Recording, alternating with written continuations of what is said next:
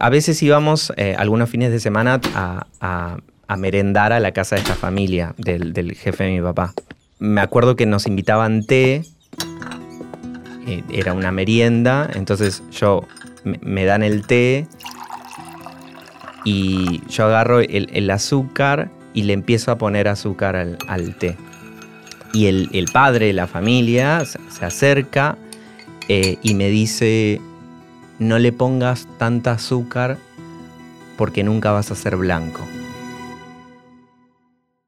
El día que escuchó esa frase, David Gudiño sintió por primera vez que para el afuera estaba mal ser como era él. Tenía siete años y no tenía amigos, porque su familia se había mudado de Salta a Tierra del Fuego, porque su padre había conseguido trabajo allí. Como me acuerdo de, pensar y de quedarme con eso y, y no entender cómo decir, ¿por qué quisiera ser blanco? Y, después siempre fue la cuestión de, tener vergüenza de, mis rodillas, que son, que si tomo sol se ponen re marrones, eh, los codos también.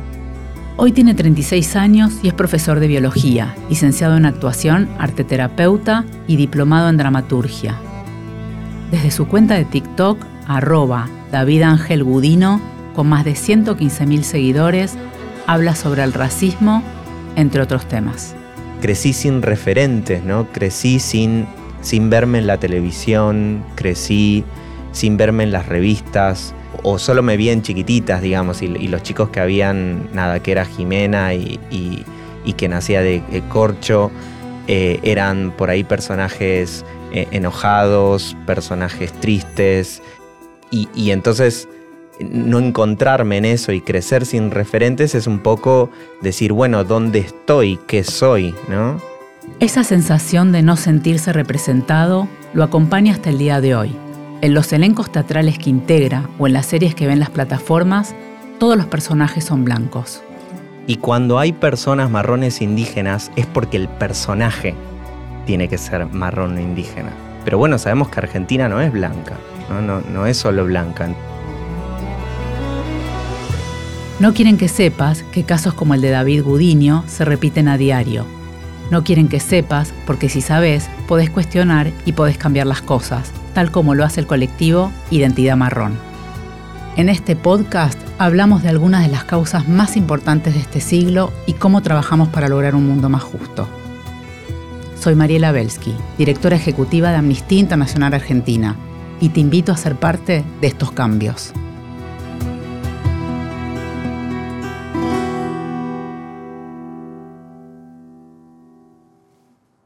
En 2012 David se mudó a Buenos Aires y ahí el racismo se hizo más notorio. Por ejemplo, se acostumbró a que las personas guardaran sus celulares cuando él subía un colectivo durante la noche. Yo daba clases de biología en inglés en un colegio en Del Viso, entonces por suerte tenía como me alcanzaba para alquilar un ambiente. Y me acuerdo que fui un día a la inmobiliaria antes de entrar a la facultad, no me abrieron, eh, una inmobiliaria sobre Corrientes y, y Yatay. Al otro día me fui mejor vestido y tampoco me abrieron. Hace pocos días, después de una reunión, David entró a un parque cerca de la Facultad de Derecho. El atardecer era hermoso y tenía ganas de caminar. Eso hizo. Caminó y caminó. Cuando llegó hasta el final del recorrido, ya estaba oscuro y el parque había cerrado sus puertas veo a alguien, veo una bicicleta y, veo que se acerca, yo veo mal de lejos, entonces no llego a ver, a ver quién viene. Y digo, bueno, a ver, le voy a preguntar dónde está la salida. Y bueno, era un policía, me pidió al toque mi DNI, no me explicó por qué, no me dijo, no me dijo la razón por la, que, por la cual me pedía el DNI, yo se lo di, no pasó ni un minuto y medio y había otro en un cuatriciclo eran dos. No sé si le sacaron fotos al DNI, lo agarraron. Y yo le pregunto, en ese momento le pregunto, ¿por qué me pedís el DNI? Y él me dice, y te pido el DNI porque, porque no soy verdulero, porque soy policía. Si fuera verdulero no te pediría el DNI.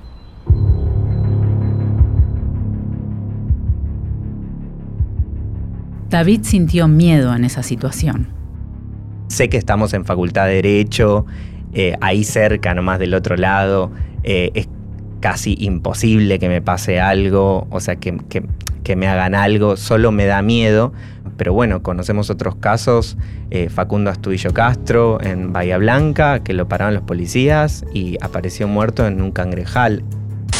23 de agosto. Facundo Astudillo Castro debería cumplir 23 años. Sin embargo, hace más de 100 días que no se sabe nada de él. A mi hijo lo desaparecieron por romper la cuarentena. El 15 de agosto un pescador encuentra de noche un cuerpo en un desagüe de Villarino. En este lugar desértico donde encontraron los huesos que pertenecerían a Facundo Astudillo Castro. Pasó en, en Barracas que a Lucas González le pegaron tres tiros cuando salía de entrenar.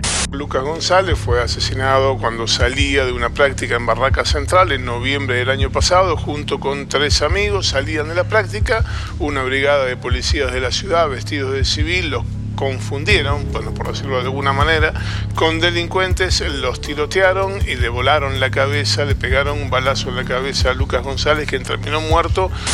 En Luis Espinosa, una conmoción provocó el crimen de Luis Espinosa. Recién escuchamos a su mamá pidiendo justicia por su hijo, los oficiales de la policía de seguridad que están detenidos. Acá en Simoca, en el partido de Simoca, todo el mundo habla de este crimen, de este crimen horroroso, espantoso. Eh, y así fue que la provincia de Tucumán ayer tuvo una marcha pidiendo justicia por este caso. Y vos ponés todas sus fotos y decís, bueno, ¿cuál es ¿Cuál es la regla acá? ¿no? Tienen una ascendencia indígena, tienen piel marrón.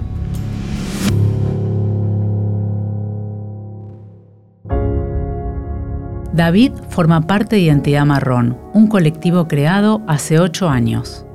Cuando conozco Identidad Marrón, eh, también en el 2020, me permite entender, ah, todo esto me pasa por ser marrón. Y creo que cuando conocí la palabra marrón, gracias a Identidad Marrón, me, un poco me sirvió para juntar todo eso y decir, ah, claro. Identidad Marrón es una organización, un movimiento dentro del espacio de la sociedad civil que trata de visibilizar y trabajar el tema del racismo estructural en Argentina y en el resto de Latinoamérica hacia las personas de ascendencia indígena. Quien habla es Alejandro Mamani, abogado especialista en Derecho Informático y activista de Identidad Marrón. Cuando nosotros hablamos de marrón, hacemos una salvedad gigante respecto a como todo un campo intelectual del mundo anglosajón, básicamente estadounidense, cuando habla de brown people. Y claramente marrón is not brown. Marrón es una posibilidad de hablar de personas de ascendencia indígena en Argentina y en el resto de Latinoamérica y desde ese lugar empezar a debatir en términos jurídicos el acceso a eh, derechos y ejercicios de libertades. ¿Cuáles son esos derechos y libertades por los cuales trabaja Identidad Marrón? Creo que cuando hablamos de lo marrón para trabajar el tema de los derechos, ¿no? Y del ejercicio de derechos, acceso a libertades, ejercicio de libertades y demás, estamos hablando básicamente del racismo estructural en Argentina. Estamos hablando de los problemas que el racismo estructural eh, permea a toda la sociedad y que normalizamos o invisibilizamos. Estamos hablando de, desde el empleo precario de las trabajadoras de la migración interna o internacional que trabajan por monedas en la limpieza, en promedio, que es un empleo no solamente feminizado, de hecho, hemos escuchado bastante hablar de eh, las tareas de cuidado y el empleo feminizado, pero digo, la, verdadera precariedad está en el empleo doméstico, en un empleo sumamente feminizado, pero sumamente racializado. Y después podemos hablar de la violencia institucional, podemos hablar del racismo a la hora de acceder a trabajo, podemos hablar de la violencia obstétrica, del, del estado de salud, del acceso a la educación, de la violencia en el acceso a la justicia. Creo que justamente el racismo permea la estructura social y lo que Identidad Marrón intenta hacer en primer lugar es visibilizar algo que hemos normalizado y en segundo lugar poder eh, incidir sobre esta normalización para modificar, básicamente porque tenemos un interés propio. Digo, Identidad Marrón está conformado en su totalidad por personas de ascendencia indígena, por personas racializadas, por personas marrones, que somos primera generación de personas que acceden a la educación universitaria, que, somos un, un quiebre generacional en, nuestras historias de vida, pero que mm, en las historias y los trayectos de los cuales venimos, eh, la precarización y la violación de derechos humanos estuvo presente de una forma estructural e incluso invisibilizada. Y que en ese sentido, nosotros en nuestra charla con el Estado, con la sociedad civil, con las ONG de derechos humanos, con las empresas, eh, le venimos a traer el planteo de qué implica este racismo que nosotros vemos pero que en otros lugares no ven y que han normalizado, aún incluso en la casa de las buenas personas. Alejandro, ¿por qué Argentina es un país estructuralmente racista? Quizás no solo Argentina, estamos hablando de Latinoamérica. No, no es solo, digo, no somos tan especiales, somos bastante especiales, pero no tanto. Eh, Latinoamérica tiene una estructura eh, étnico-racial compleja, ¿no? Donde el racismo estructural cobra otras formas que no son las leyes de Jim Crow en Estados Unidos, ¿no? Entonces, en ese lugar, me parece importante la pregunta de cómo funciona el racismo en la TAM. Y en el caso particular de Argentina, quizás por esta suerte de expectativa de nación eh, fundada eh, en una suerte de sueño de inmigración europea, eh, que digo, no, no, es algo que me invento fantaseo, forma parte del plan original, ¿no? de hecho el artículo 25 de la Constitución Nacional habla de que somos una nación abierta a la migración, pero en particular el gobierno instará a la migración europea, que era la migración que se esperaba. Igual la migración que se esperaba no era la migración que llegó como pasa siempre, pero dicho, está, esta suerte de de deseo de una Argentina blanca, una fantasía, pero una fantasía que termina permeando la realidad. Digo, mira, si vamos a los estudios afrodescendientes, en el caso argentino, a los expertos del CONICET, podemos hacer una lista también con los estudios de coloniales y encontrar a la mayoría eh, personas blancas expertas en el tema. Y creo que ahí nos tenemos que empezar a preguntar qué sucede acá. O sea, vamos a los espacios de poder mayoritariamente conformados por personas blancas. Vamos a los espectros de, no sé, empresas internacionales de Haití o las que tienen pata del norte global acá y hay una suerte de endogamia de blanquitud muy, muy, muy presente en múltiples ámbitos. Y cuando hablamos del racismo estructural, básicamente estamos hablando de que hay un grupo poblacional gigante que limpia oficinas, que construye casas, que eh, construyó un país, pero que no forma parte del relato del país. ¿Cómo es esa fantasía blanca que mencionás? El Museo de las Migraciones tiene todo un relato de la, migración de los barcos y como es el Museo de las Migraciones, está al lado donde la gente hace los trámites de migraciones y el museo te cuenta la historia de la fantasía argentina, de que bajamos los barcos y estuvimos ahí en camitas y después, bueno, nos insertamos en la sociedad y yo te digo, bajamos, estuvimos, nos insertamos cuando yo, digo, no tengo por lo menos registro en mi ancestría de, sangre que haya bajado de los barcos. ¿no? Entonces, en ese sentido, este relato fantasioso, que no solamente es fantasioso porque trasciende a los términos políticos y partidarios, sobre la argentinidad. Y podemos encontrar desde dichos de diferentes colores políticos hablando de la argentinidad y la mística de, los barcos, ¿no? tenemos Alberto Fernández diciendo que los argentinos bajan de los barcos, los, los eh, brasileños vienen de la selva. Pero digo, esto no tiene ni incluso ni, cuestión partidaria. Ejemplos en la presidencia de Mauricio Macri, donde, digo, el 12 de octubre saludaba a los reyes de España, digo, eso es trasciende. Y ahí es cuando hablamos de lo estructural. No es, no es incluso una cuestión partidaria, es una cuestión que va más allá, ¿no? Que este prejuicio va más allá. Y pensamos en una Argentina, y esto también es parte del vicio, ¿no? Pensamos en una Argentina que solamente llega a la General Paz, a donde llega el subte, ¿no? La Argentina es capital federal. Y Argentina es mucho más grande. O sea, hay, estudios genéticos que te hablan de población argentina en promedio que tiene un 60% de, de o sea, un 60% de la población puede tener ancestría indígena. Y en, los casos de las provincias del norte como Salto Jujuy, ese 60 sube 85-90. ¿no? Entonces, en ese sentido, creo que la gran pregunta es, si somos tan diversos étnicamente, ¿no? Si somos tan variados eh, étnicamente, si somos esta suerte del país que invita a vivir, de hecho tenemos unas leyes migratorias más admiradas a nivel de derechos humanos, eso es impresionante, pero si somos esta, esta suerte de país abierto y multicultural y diverso y demás, ¿dónde está la gente que no es blanca? O sea, ¿dónde están los marrones? ¿Dónde están las personas indígenas? ¿Dónde están los cabecitas negras, como le llamábamos? ¿Dónde están los descamisados? ¿Dónde, ¿Dónde están? ¿Y eso se extiende a todos los ámbitos de la sociedad? Yo te puedo nombrar tres espacios de derechos humanos que trabajan con movimientos populares, que trabajan con el territorio, que trabajan en, las villas y en los barrios populares.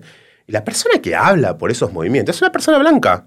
Un villero de Villa Crespo le podríamos llamar, ¿no? Como es una persona que habita eh, en un sector social de clase media y que con una suerte, yo no niego la importancia y el trabajo que pueden tener estas personas en los territorios. Lo que sí creo que debemos en la sociedad civil empezar a preguntarnos cuál es nuestro rol. No, bueno, no el nuestro, sino cuál es el rol de las organizaciones de derechos humanos o las organizaciones de la sociedad civil con la clase popular. O sea, o formamos líderes o somos salvadores de pobres. Porque, digo, la gente no, no necesita ser salvada. La gente necesita oportunidades. A partir de esto que mencionás, ¿podrías explicarnos qué es el white saving? Podemos traducirlo, ¿no? El white, el white saving, el white savior en, inglés es como esta cuestión del, del salvador blanco, la persona blanca que aparece y rescata a la población racializada, modifica su campo de acción en favor, pero que sí o sí para ser modificada necesita esta suerte de blanco bueno que va y los ayuda. Lo podemos ver, no sé, desde The Help, ¿no? Como, eh, creo, que, creo que en español se traduce Criadas, que es una, una peli eh, de empleadas domésticas eh, en el en la, en la época de la secesión en Estados Unidos, eh, que está Viola Davis y demás, pero también digo, hay una, hay, un- hay una página que se llama Más actual como Humanitarian of Tinder, ¿no? Que tipo es como gente que fue alguna vez a África o a Latinoamérica, gente blanca que fue alguna vez a estos lugares y se saca selfies eh, siendo buena, ¿no? Entonces creo que acá aparece como el tema de las personas blancas que quieren ser buenas, que donan su tiempo, donan lo que les sobra y mientras tanto eh, capitalizan esto de alguna forma. Lo puedes capitalizar con una selfie para Tinder, pero también lo puedes capitalizar políticamente, ¿no? Entonces en ese lugar eh, sos la persona buena blanca que va a salvar. Digo, que no está mal. Hay buenas intenciones detrás, hay bondad detrás, hay una acción detrás y que quizás le modifique la vida detrás. Digo, vuelvo a esto. Esto no es bueno y malo, correcto e incorrecto. Esto es eh, modificación. Es entender que los sectores menos aventajados, si queremos llamarle, o estructuralmente olvidados, necesitan oportunidades. ¿Cuántas personas eh, marrones indígenas hay en la mesa discutiendo sobre derechos, eh, sobre la comunicación, sobre el entretenimiento? Y es una pregunta que yo me hago todo, todo el tiempo, ¿no? En los elencos que conformo, en, en los proyectos que llevo adelante. Bueno, porque hay algo que se llama derecho de acceso al trabajo, que si hablamos de racismo y lo que venimos a discutir es derechos civiles, una persona marrón, un pibe, eh, con rasgos indígenas, marrón, en un barrio popular, quiere ser actor, eh, ¿va a tener las mismas posibilidades de acceso al trabajo que una persona blanca? La pregunta que plantea David es retórica, porque él conoce en carne propia la respuesta. A mí me pasó hace poco que, que quedé para un. hice un casting eh, para, un, para un comercial. Eh, el director me eligió y la productora me eligió eh, y el cliente dijo que no. Y me pasa de que tengo compañeros que han cursado conmigo en la facultad, que vos decís, cursamos lo mismo, o sea, no es que cursamos, hicimos las mismas materias de actuación. Y están en publicidad tras publicidad tras publicidad. Entonces hay algo en, en donde la sobrerepresentación de la blanquitud es la regla. Aquella mirada externa que David descubrió a los siete años también la siente en otros espacios de trabajo, más allá de la cultura y el entretenimiento. En la facultad también me, confundían, este, varias veces me ha pasado que salía al baño y me dicen, ¿dónde está el, dónde está el lampazo? ¿Dónde está el balde? Eh, porque, porque yo soy más parecido al, al que está en mantenimiento, al que está en la técnica, al que está limpiando un lugar, que a, a quienes están dando clases, a, quienes, a los estudiantes. En el 2017 entro a una verdulería a comprar eh, cosas, eh, verduras, y alguien eh, me pide que lo atienda. Me, me- pide los precios de las cosas y, y- piensa que trabajo ahí. Eh, entonces eso en ese momento me llamó la atención y me mandé un, me mandé un texto en ese momento por Messenger diciendo piensan que atiendo la verdulería. Y así fui acumulando una serie como de relatos sin saber para qué. A un relato se sumó otro y otro y otro. En medio, David se contactó con Identidad Marrón. Esto de mm, comenzar a decir eh, soy marrón un poco eh, me, me hizo pensar y revisar un montón de situaciones en las que, en las que he sufrido racismo. En 2020 David empezó a utilizar TikTok para difundir videos humorísticos. El primer comentario que recibió fue un productor boliviano, ni yo me lo creo.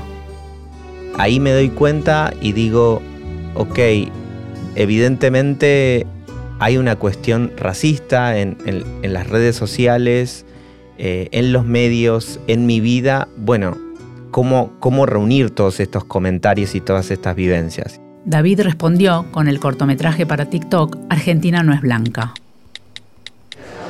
Qué bien que besan los peruanos. ¿Que no, no sos peruano? Ay, pensé que... ¿De dónde sos? El corto llegó a competir en el Festival de Cannes, donde recibió una muy buena respuesta del jurado. Con lo que más me cuesta luchar es contra la contra cierto lugar eh, que yo no sé si está bien como le digo de positividad tóxica o un cierto lugar como espiritual de bueno, somos todos hermanos, somos todos iguales. decir, no, no somos todos iguales, ¿no? Y, hay algo de lo real también en, un jardín. Vos se traza un jardín y ¿qué es lo más lindo de un jardín? Ves diferentes especies de plantas y está bien que sean diferentes, ¿no? Y tienen diferentes necesidades de agua, diferentes necesidades de sol. Bueno, lo mismo pasa con nosotros, entonces no somos todos iguales, ¿no? Y es y está buenísimo que no seamos todos iguales, pero esa a lo largo de la historia, en, debido a esa desigualdad, se han construido lugares de poder. Para David es igual decir que la Argentina no es racista que decir somos todos iguales, yo me fijo en la persona. No, no, no, soy marrón. Mírame porque, mírame porque soy marrón. Y, y, siempre pienso en esto de la palabra respeto que viene del latín volver a mirar. Cuando vos respetás a alguien eh, es porque eh, lo volviste a mirar. Y creo que Identidad Marrón ofrece ese lugar de, bueno, volvámonos a mirar a nosotros que somos marrones. Miremosnos, dejemos de huir de los espejos y construyamos relatos, historias, arte también, en donde dejemos de ser sujetos de representación como podemos ser en fotografías, en obras de arte, en esculturas, que son muy bellos nuestros rostros, pero eh, queremos estar en la mesa, queremos eh, producir, hacer eh, las obras de arte y, y convertirnos en sujetos de presentación. Alejandro, ¿por dónde se debe empezar para combatir estas formas de racismo? La gran cuestión son preguntas. Nos tenemos que preguntar por qué hacemos esto por inercia. La gran pregunta en términos de un antirracismo con conciencia de clase es entender cómo el racismo permea y afecta la vida de las personas y después preguntarnos, ante estos actos, ante estas situaciones de racismo, ¿por qué no actuamos? ¿Por qué callamos? ¿Qué nos hace callar ante algo tan evidente y que esto no tenga un costo político en el gobierno que sea, en el partido que sea que esté a cargo, porque esto no implica una molestia para nosotros como sociedad? Entonces yo creo que ahí el, gran ítem es empezar a preguntarnos, empezar a preguntarnos por qué el racismo no nos moviliza, empezar a preguntarnos por qué nos sentimos empatía por la violencia institucional, por la muerte de las muertes que son asesinatos raciales, como lo de George Floyd, en el caso argentino de violencia institucional. ¿Cómo se comporta el Estado a través de las instituciones con las personas marrones? Y la gran pregunta acá es por qué no tenemos medidores de eso. El gran tema con Argentina y el gran tema con Latinoamérica es que las cuestiones respecto a las políticas de identidad no, no, no, tienen el mismo nivel de procesamiento que en Estados Unidos. Entonces, en ese sentido, tenemos que poder hablar de racismo en términos efectivos, porque no pregunta, o sea, el Estado no te pregunta cuál es tu comunidad o a dónde o cómo te autopercibís para, en términos étnicos raciales. Solamente actúa a la hora de no eh, tratarte mal en una, en una guardia de, un hospital, a la hora de no acceder a la justicia. Ahora tenemos un juez o un fiscal con prejuicios. Digo, yo puedo tener 10.000 prejuicios. El problema es cuando yo trabajo para el Estado. O sea, yo soy el Estado y tengo prejuicios, siendo fiscal, siendo jueza, siendo juez, eh, estamos complicados. Yo creo que la inercia del racismo de, en el Estado eh, va, va, va más allá. Es como si estuviésemos ante una normalización, un status quo de una suerte de violaciones de derechos humanos Y nos tenemos que empezar a preguntar por qué en Latinoamérica nos cuesta tanto hablar de racismo. ¿Y cuál es la respuesta a eso que encontró Identidad Marrón? Siento que Identidad Marrón encontró una llave. Encontró una llave de, de orgullo, una llave de eh, sanación eh, y de poder pensar todo esto. Ahora, hay lugares en donde compañeros, compañeras, eh, wichi, com, mapuches, que no, no tenemos sus rostros, no podemos llegar a entender lo que les, les pasa, decís, bueno, ¿cómo llegamos a ese lugar, ¿no? a ese racismo estructural? Es un proceso en el cual queremos tratar de llegar en términos de debate de, a múltiples lugares sobre cuáles son los... Porque entendemos que hay lugares que están mucho más abiertos ¿no? a debatir sobre el racismo. Entendemos que, que no es una uniformidad, entendemos que hay lugares que tienen mucha mayor resistencia y, y mucha mayor estructura, pero entendemos que hay lugares que no. Y, y en ese sentido, en, en, esos lugares que no, la, la idea es poder generar cómplices, ¿no? generar alianzas, no salvadores me parece que lo que necesitamos es más marrones en muchos espacios pensando, pensando cómo comenzamos a desasnar eh, esos lugares. Entonces yo siento que es el inicio, yo siento que es el inicio de un largo proceso de revisión histórica y sobre todo de sanación. Ahora me pasa de que cuando me dicen sos un indígena, sos un boliviano, siento orgullo, es lo primero que siento y, es una oportunidad, eh, porque también mucha gente me dice, bueno, pero eh, a la gilada ni cabida. Y yo pienso, a la gilada la cabida necesaria para que deje de ser gilada. Y entonces eh, para mí es una oportunidad para decir, no, no, mírame, soy un argentino marrón, tengo esta nariz indígena, tengo este pelo, soy lampiño, eh, tengo mis manos marrones, eh, tengo mi ascendencia indígena, entonces es una oportunidad para compartir, para compartir mi, mi identidad. David sabe que le diría hoy a aquel hombre que le dijo que no le pusiera tanta azúcar al té porque igual no iba a volverse blanco. Le diría eso, no quiero ser blanco, como amo, amo ser marrón y, y estoy orgulloso de eso, digo, es lo que, es lo que me tocó y por suerte ahora puedo, puedo hablar y conocer mi identidad. Si escuchaste hasta acá, es porque te importan las injusticias. Sumate en amnistía.org.ar. No quieren que sepas es una producción de Amnistía Internacional Argentina en colaboración con Posta.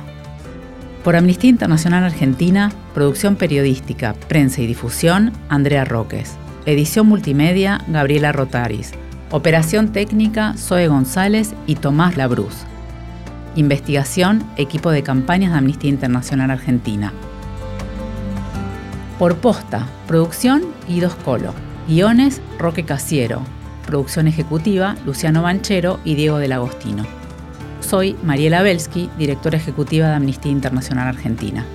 Para más información sobre Amnistía Internacional Argentina y enterarte sobre las últimas novedades, seguinos en redes sociales.